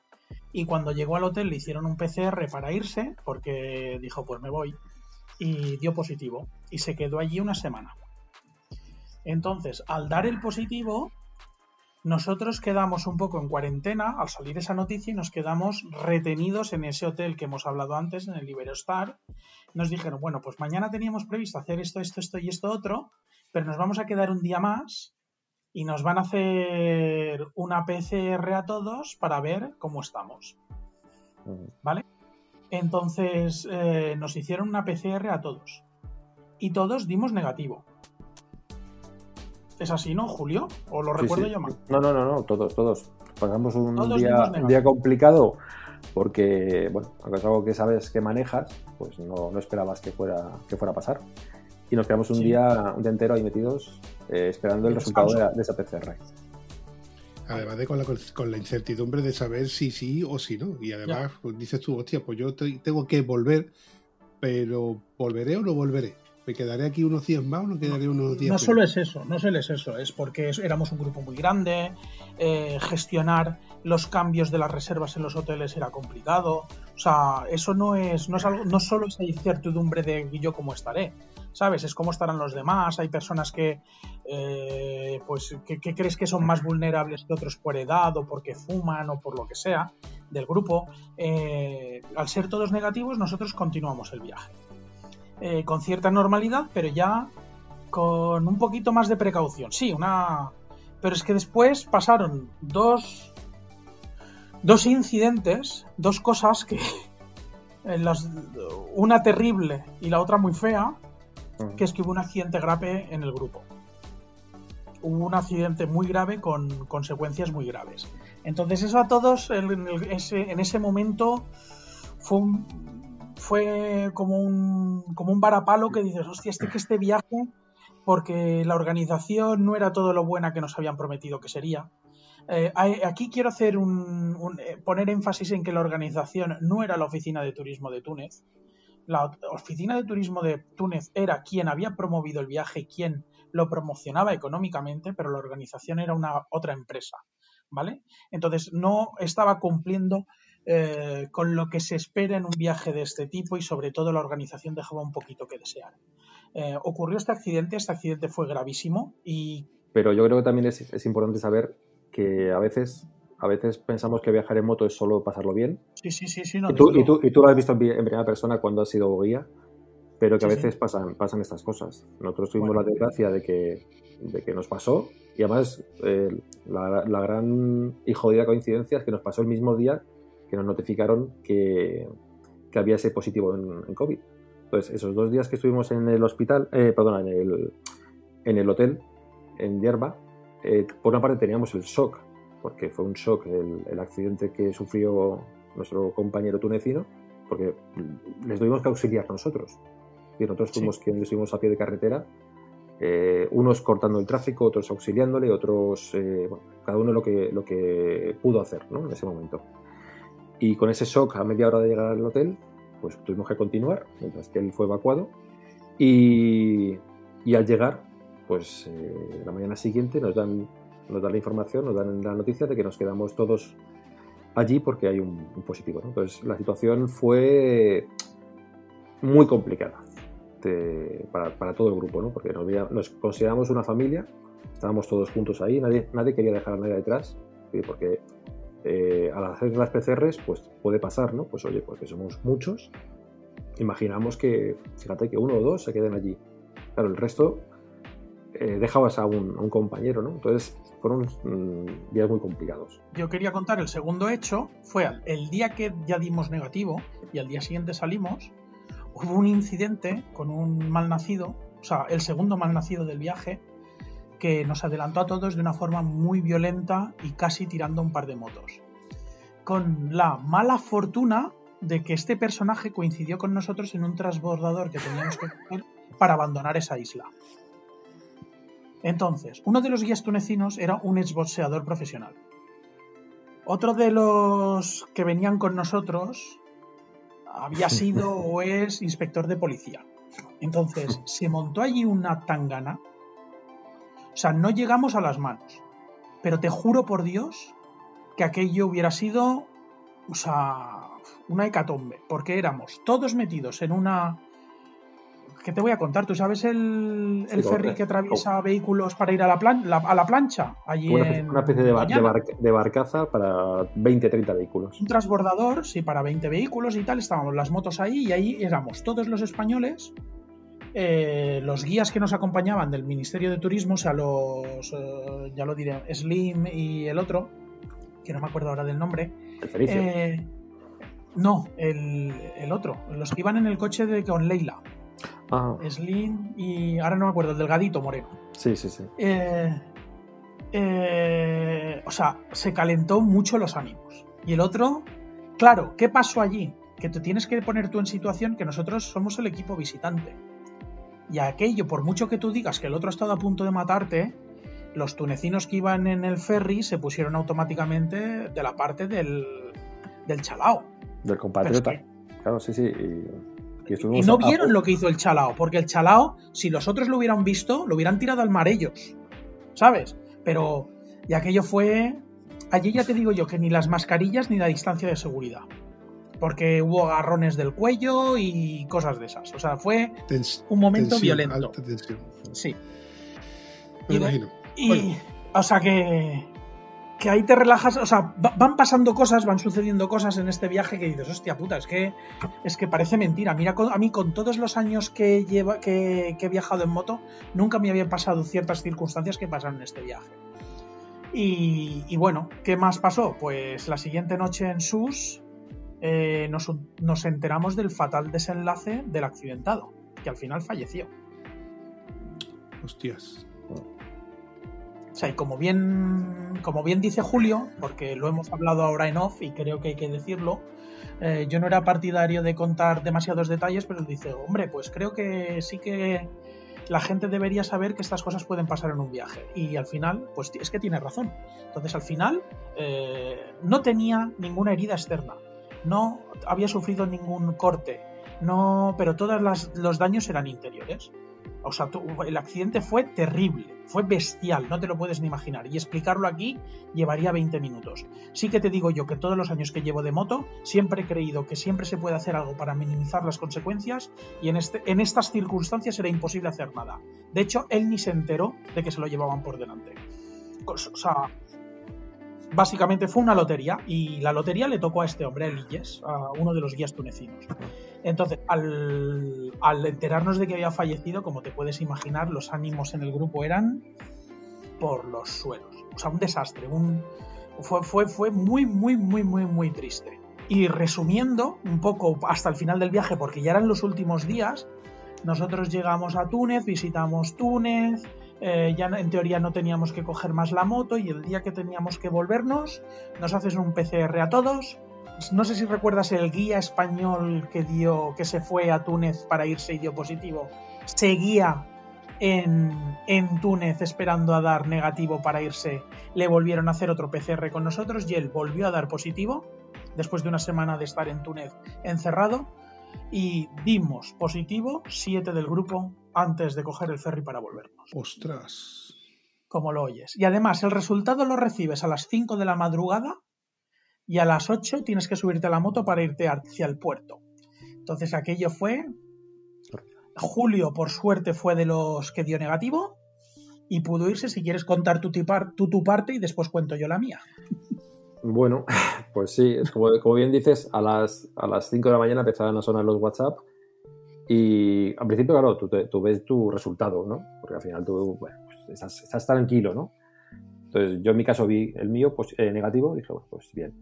Pero empiezan a entrar mensajes de otros compañeros que dice, pues yo positivo, yo positivo, también positivo no sé quién, entonces dices, hostias. Y, y claro, pues ya, bueno, todos somos conocedores que había, erais seis, ¿no? O seis o Siete. siete personas las que se quedaban allí y el resto eh, no podía mirar atrás, tenía que salir, ¿sabes? Porque no, no, no podíamos quedarnos allí. Entonces, bueno, pues el grupo de, digámoslo así, de negativos, pues tuvimos que irnos hacia el puerto y, bueno, tal, conseguir embarcar las motos. eh, el ferry que nos iba a llevar de vuelta, haciendo el, camino inverso de Chivitavecchia a Barcelona, lo habían cancelado por, porque no había gente.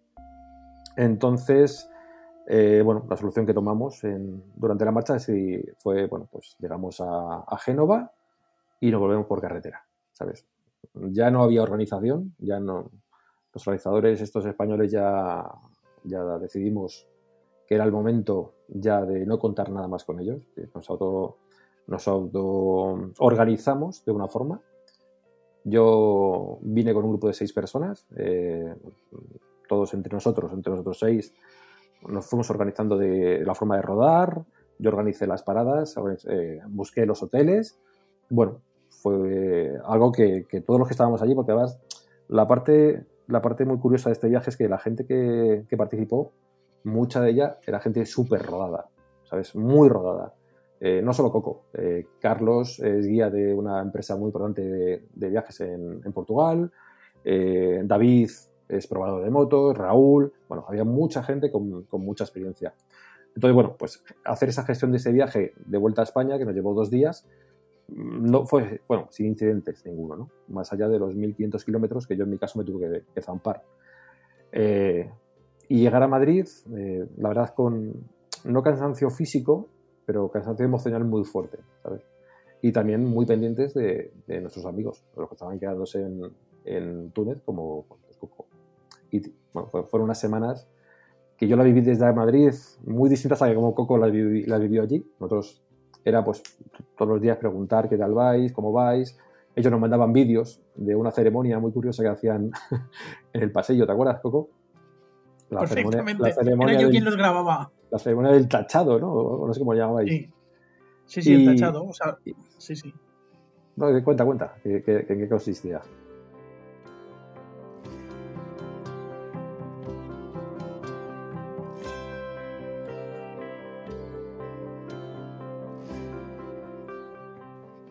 Bueno, pues bueno, yo cuento, vuelvo atrás, qué es lo que pasó cuando ellos se fueron. Nosotros nos quedamos en el hotel que habíamos dormido esa noche, donde nos hicieron el, la PCR y estuvimos buscando, eh, o sea, Leila, que Leila también fue positiva, eh, era ese uno de los siete que fuimos positivos, se encargó de que nos buscaran un sitio donde eh, ponernos en cuarentena. Encontrar un hotel justo al lado del aeropuerto, que tuvimos que ir circulando hasta allí en moto a eh, ninguno en aquel momento teníamos síntomas graves, sí que teníamos síntomas de debilidad, cierto dolor articular, pero yo lo había achacado al cansancio del final del viaje porque llevábamos muchos días fuera de casa y con muchos kilómetros y tal. Y sobre todo porque emocionalmente había sido un viaje eh, con el accidente y con lo que había pasado muy intenso. Llegamos a este hotel y en este hotel nos cerraron una planta para nosotros. Una habitación cada uno excepto Carlos y Carla, los dos portugueses que compartieron habitación.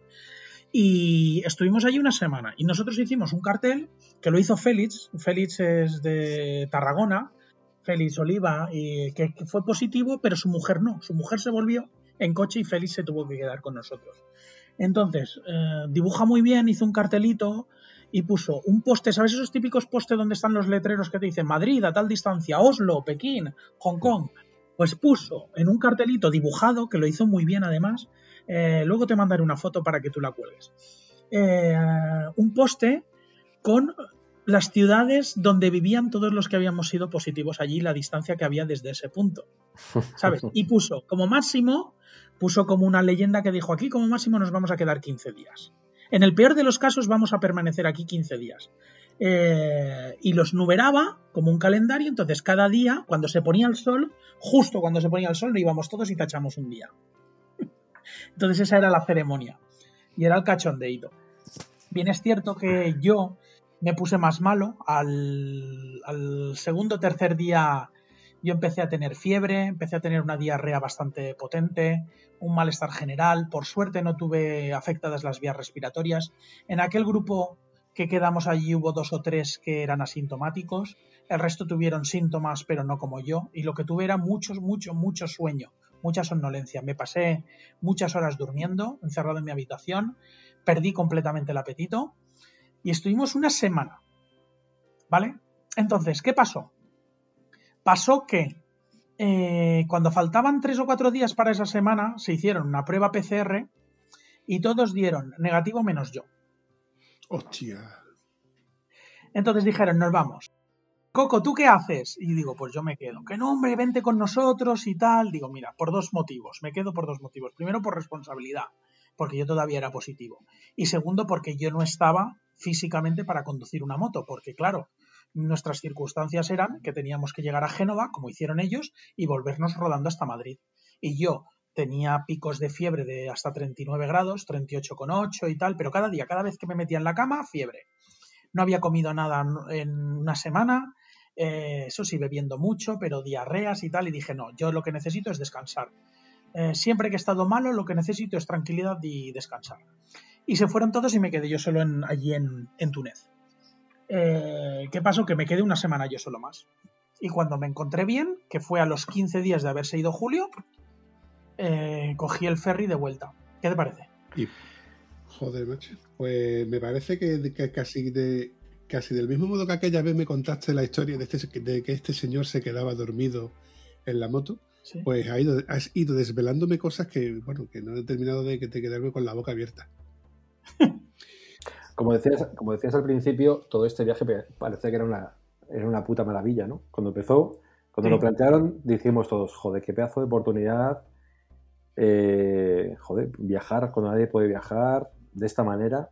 Y, y luego fíjate cómo son las cosas, ¿no? Cómo termina y cómo, bueno, cómo van pasando las, las situaciones y, y cómo las vamos viviendo. Termina siendo una aventura en toda regla. Bueno, una aventura en época de COVID, podríamos llamarla. Sí, Sí. sí, porque además, aunque tú vayas cubierto con ciertos seguros y tal, eh, es complicado gestionar eso. Esa semana que estuvieron mis compañeros, la primera semana de confinamiento que estuvimos allí, eso se hacía cargo en la oficina de turismo. Pero como fue voluntario el que yo quisiera quedarme, la oficina de turismo dijeron no podemos cubrir los gastos a partir del momento que nosotros nos vayamos. El viaje continúa y nos vamos hacia España.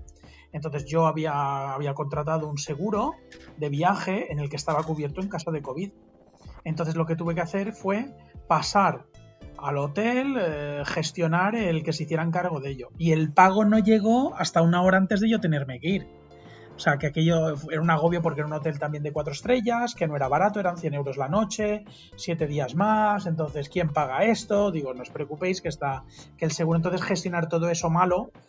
Bien es cierto que yo la semana, la segunda semana que estuve allí, yo empecé a mejorar. eh, todo esto empezó un viernes, o sea, nos hicieron en la primera prueba de la PCR el viernes, que era cuando teníamos que coger el barco, Julio se fue ese viernes, el viernes siguiente se fueron los compañeros y yo me fui al tercer viernes, que solo había barco el viernes. Entonces yo estaba algo mejor, yo ya había salido a caminar del hotel, había podido, con suerte, ya había recuperado el apetito y cerca del hotel no muy lejos había un Kentucky Fried Chicken, que fui una vez y me supo, me supo a gloria. Lo digo en serio, lo digo en serio, esa guarrada, después de comer comida de hotel de buffet que además me llegaba que lo que me llegaban eran las sobras, me las subían como si fuera yo un apestado. Entonces me supo a gloria. Entonces, cuando el, después del tercer viernes que yo cogí el ferry, me encontraba medio mejor, pero cuando pisé tierra en Génova, eh, también hice esos 1500 o 1500 y pico kilómetros de Génova a mi casa, los hice en día y medio. Eh, y los hice perfectamente, estaba como una rosa. Y te puedo asegurar que no me ha quedado ninguna secuela ni nada, por suerte. Pues mira, por dónde yo que me alegro. Y yo, Una pregunta que quedaría, mm, que a lo mejor puede ser interesante es si creemos que estamos en condiciones de viajar al extranjero ¿no? en estos momentos. No sé, a lo mejor a la gente le puede interesar, ¿no, Coco? ¿Cómo lo ves? ¿O es muy particular a nosotros? Bueno, eh, a ver, el Ah. problema es que cuando nosotros nos fuimos había un confinamiento perimetral. Sí, pero Y la, ahora ya no. Pero la situación en Túnez, por ejemplo, son países en los que el- los niveles de autoprotección no se llevan como aquí. Entonces, No. sales a viajar, puedes viajar, mm, puede que no te pase nada, como me pasó a mí, o puede ser que te tengas que quedar por cojones 10 días allí, que a lo mejor no te, no te pasa nada, pero claro, eh, familia, trabajos, muchas cosas que a lo mejor eh, no todo el mundo puede, eh, puede manejar, ¿no? Al final, si eres un autónomo y te dejes estar aquí de vuelta y te dicen que te tienes que quedar otros 15 días, pues fíjate, medio, medio tinglado te... No, te yo tuve la suerte que era por trabajo y en Mm. ningún momento mi jefe me dijo, tú, cuando consideres que estés bien es cuando tienes que volver. Y, o sea, yo como era por trabajo a mí, o sea, no suponía ningún problema que hubiera, incluso haberme quedado una semana más. Yo estaba cubierto con un seguro, eh, tenía una tarjeta de crédito de la empresa, o sea, en ese sentido yo tenía todas las facilidades del mundo. Sí, pero volviendo a la pregunta que, que- que ha hecho Julio, es una cosa que, que en cierto modo hay que sopesar, porque Sí. uno sale con unas vacaciones de 15 días, uno, uno sabe que tiene sus 15 de vacaciones, su mes de vacaciones, y vas con un viaje programado de que sabes cuándo vas a ir y cuándo vas a volver. Pero Eso es. cuando estamos en la incertidumbre de que te pueda realmente es que te puede ocurrir cualquier cosa. Ya, pero lo- el, no el mismo debate podría entrar si tú te vas de viaje en moto. Porque tú tienes un día de- que empiezas tus vacaciones y un día que acabas, pero te vas de viaje en moto y tienes un riesgo a caerte y romperte una pierna. Sí, pero tú con una pierna rota te vuelves. Mm, Vamos, en un te, momento. te devuelven, te Bueno, devuelven, te no te devuelven. vuelves. Bueno, te devuelven, pero. Pero no puedes ir a trabajar, Sí, ni pero puedes hacer lo que contabas hacer al acabar tus vacaciones. Depende de que trabajes. Yo soy informático, puedo trabajar con la pata coja. Pero Ya, si. A, si a mí me dejan allí 15 días como te pasa a ti, Ya, dices, yo, yo sí me quedo aquí a ver qué cojones, qué cojones hago. Entonces, yo creo que No, no, sí yo, es, yo- importante que la gente valore y sopese que el viaje no puede. Tú puedes pensar que son 15 días, pero que a lo mejor mm, no. Yo el único freno que tenía, lo único que me que yo podía decir, joder, es que vaya putada quedarme aquí, era mi chica. Claro, mi chica este viaje ya decía, pues voy a, o sea, te vas a ir 18 días. Y yo estuve un mes fuera de casa.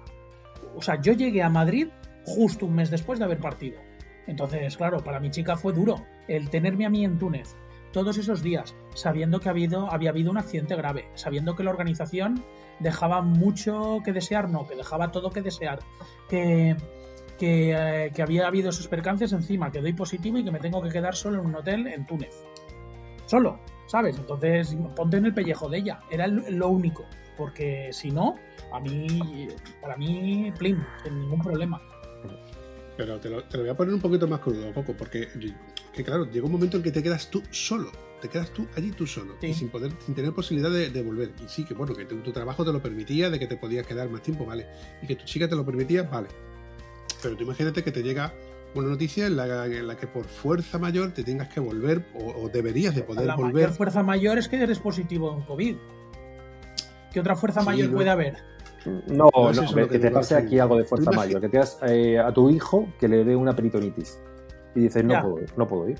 Y es que no puedes, es decir, ya te puedes poner, a ver, que también luego, te digo una cosa, nosotros volvimos, igual que Coco, pasamos tres, tres, tres fronteras y un ferry y no nos, pi- no nos pidieron la PCR en ninguno de los tres, o de los cuatro sitios. Que al final dices, es un, es un pitorreo esto. Esto es un pitorreo. Sí, para, en, en ciertos sitios son, se lo toman de una manera y en otros se lo toman Mira, de otra. En los hoteles que entrábamos te tomaban la temperatura El primer momento. Y luego ya, y luego ya está. En el momento que habías entrado en el hotel ya podías moverte libremente por todo el hotel. Eso sí, con mascarilla. En los hoteles en los que estábamos todo el mundo iba con mascarilla. Pero en la calle, el problema que tuvimos que es que yo creo que... ¿Cómo nos pudimos contagiar? Eh, o sea, algún primero, guía- algún guía. Eh, yo creo que más el funeral. El funeral de Lilles, no sé, o- una anécdota que no te hemos contado es que nos invitaron, la familia del fallecido nos invitó al funeral en Túnez. Y fuimos todos. Entonces fue un acto muy multitudinario porque era una persona muy conocida y ahí nos pudimos eh, contagiar. El bebé, eh, Leila, Le- Le- Leia, Leía. se lo pasaba todo el mundo. El bebé, el bebé lo cogimos todos 10 veces. Pero cuando digo todo el mundo es que a lo mejor el camarero del hotel también cogía al bebé. Era el vector de contagio de la niña. Pero porque era, era un bebito adorable. Era una Claro. niña que Sí, no sí, lloró sí. en todo el viaje, no molestó, solo sonreía, súper fotogénico, o sea, no sé cómo explicarlo. Entonces, y son entiendo. cosas, ¿sabes? Son cosas que, que no te fijas, pero pasan, que, que te va relajando. Si tienes una cosa que es tan adorable, es que irremediablemente tienes que tocarlo, tienes que cogerlo, no te vas- puedes negar a, a- a- a cogerlo y contagiarte de esa risa o de esa dulzura. O sea, es inconscientemente de que, bueno, Claro. te, pueda, te pueda o no te pueda contagiar. Claro. Bueno, chicos, yo creo que ya como se me ha alargado este episodio, y la verdad es que me ha gustado mucho, pero no quiero que ser el pesado del vampi, que luego cada vez que grabamos nos enreamos, nos vamos a las tantonas, cenamos o no cenamos, y al final luego me va, me va a costar la barbacoa más de lo que me debería. Dos cajas de gambas. Dos cajas. Eh, ya está, ¿ves tú cómo yo que al final tenía Do- que- doble de jamón. Doble de jamón y doble de gambas. vamos. Mojón, coño. Hombre, con propiedad. Y sí, vete una cosa, o vete una cosa, al final me va a salir más barato Antonio, que solamente me pide el 10%. joder. Bueno, pues venga. Nosotros somos más de, de pago en especia. Vampi, muchísimas gracias. Eh, me lo he pasado muy bien. Eh, quiero dejar constancia que nos ha dicho que dijera que nos lo habíamos pasado muy bien. Cabrón. En serio, lo ha dicho. Ha dicho, bueno, pues ahora nos vamos a despedir y por favor decid que, no lo, habéis, que lo habéis pasado muy bien. No, no, no, no, de por favor te la acabas de inventar. Las Sí, cosas como son. No hay, no hay Luego- tanto- luego no hay- queda no hay como tan que- buenos modales. Ha dicho, oye, decir que he estado yo de puta madre porque si no, la gente no lo escucha. Así, Ya, ya, ya. así que nada. Te quedas sin el 10. acá- Pero te las dos el te 10%. salvas que a pesar de haberlo pedido y haberlo dicho, nos lo hemos pasado muy bien. Hombre, me consta porque para eso está en esas tomas falsas que vais a escuchar ahora. Hostia. La del programa de cocina. O Bueno, en moto. yo sí que po- Truño en moto. Bueno, chavales, pues yo sí puedo decir que me lo he pasado muy bien. Me lo paso genial con, con- con vosotros, con todo y cada uno de los que pasan por el episodio. Y bueno, como siempre os emplazo para un nuevo episodio y que siempre que queráis, pues bueno, aquí estoy. Así que lo dicho, un abrazo, chavales. Un abrazo Julio, un abrazo Bumpy. Hasta la próxima. hasta la próxima, chicos. Adiós. Adiós.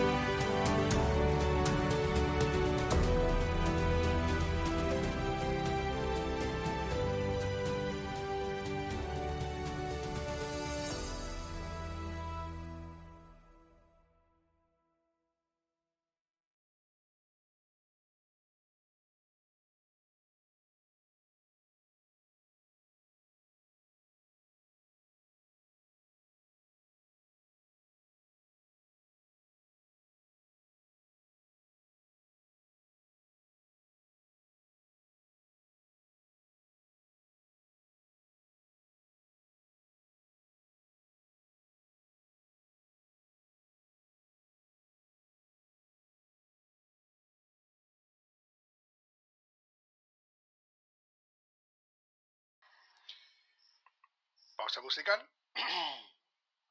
¿Y ahora cómo lo enlazamos a este para meterlo dentro de la conversación? No sé, tío, me queda un poquito en blanco. Ha pasado una eje. ¿Lo llamamos? Hostia, le podía hacer un falso, una falsa llamada por Skype. Yo tengo sonido de Skype, que Ajá. alguna que otra vez lo he, lo he usado. Ajá. Y mira, podríamos hacer eso, ¿os parece? Sí. Un falso teatrillo. El otro está callado, el otro no dice ni pío. Está pensando en el solomillo. Yo tengo el micro silenciado por si sale alguna notificación o algo. Que micro silenciada si te estoy escuchando. Porque lo acabo de desilenciar. Porque no- pero le he vuelto a dar, como ahora, y ahora sí me oyes. Me tienes contento. Vamos a ver.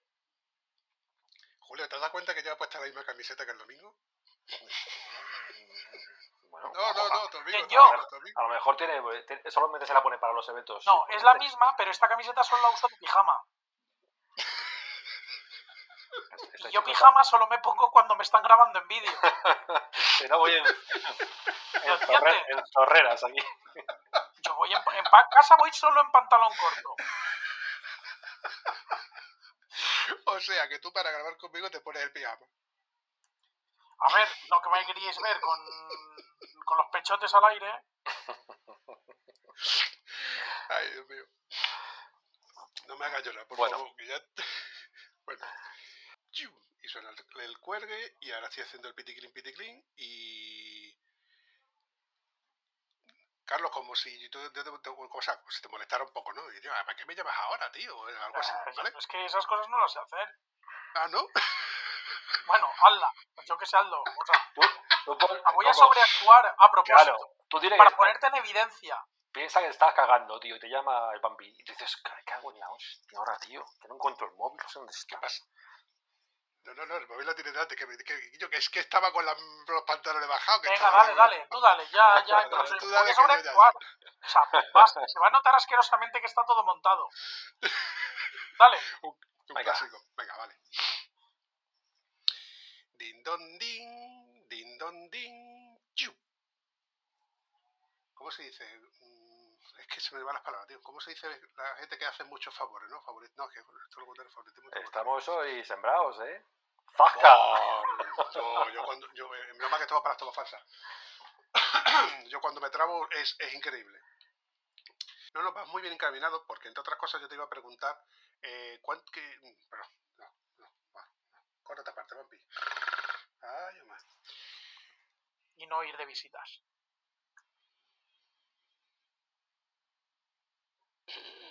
Ha pasado un ángel y no es el vampi.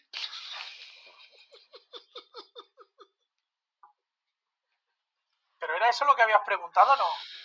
Sí, coño, sí. Pero a ver, es que me lo has resumido. Pausa musical. Que os estáis riendo los dos y estoy a punto de estallar. No, es que no, es que no podemos. ¡Ah! Que No, sería. No, Vale, vale, vale. a ver, podemos. Yo al menos. eh, No, no, no, no, no, no, no, no me contéis nada. Ahora, ahora precisamente que estoy grabando, porque si no luego lo puedo usar en vuestra cuenta. Sí, No, te no, faltaría. no, Te quedas sin barbacoa, No, entonces. No me quedo sin barbacoa, no, me quedo sin la amistad, sin vuestra, sin vuestra amistad. Y eso es. No, y, y si lo- y si los huevos, vampi. Sí, aquí. Eh, Vamos. va- va- va- va- Sí, va- sí, va- hay, va- hay va- que. eh, Tú antes de hablar de no hay huevos, pues no va a verlos. Pero va a ser así, va a ser un Venga, día de relámpago. dale que si no vamos a hacer tarde. y el solomillo se calienta.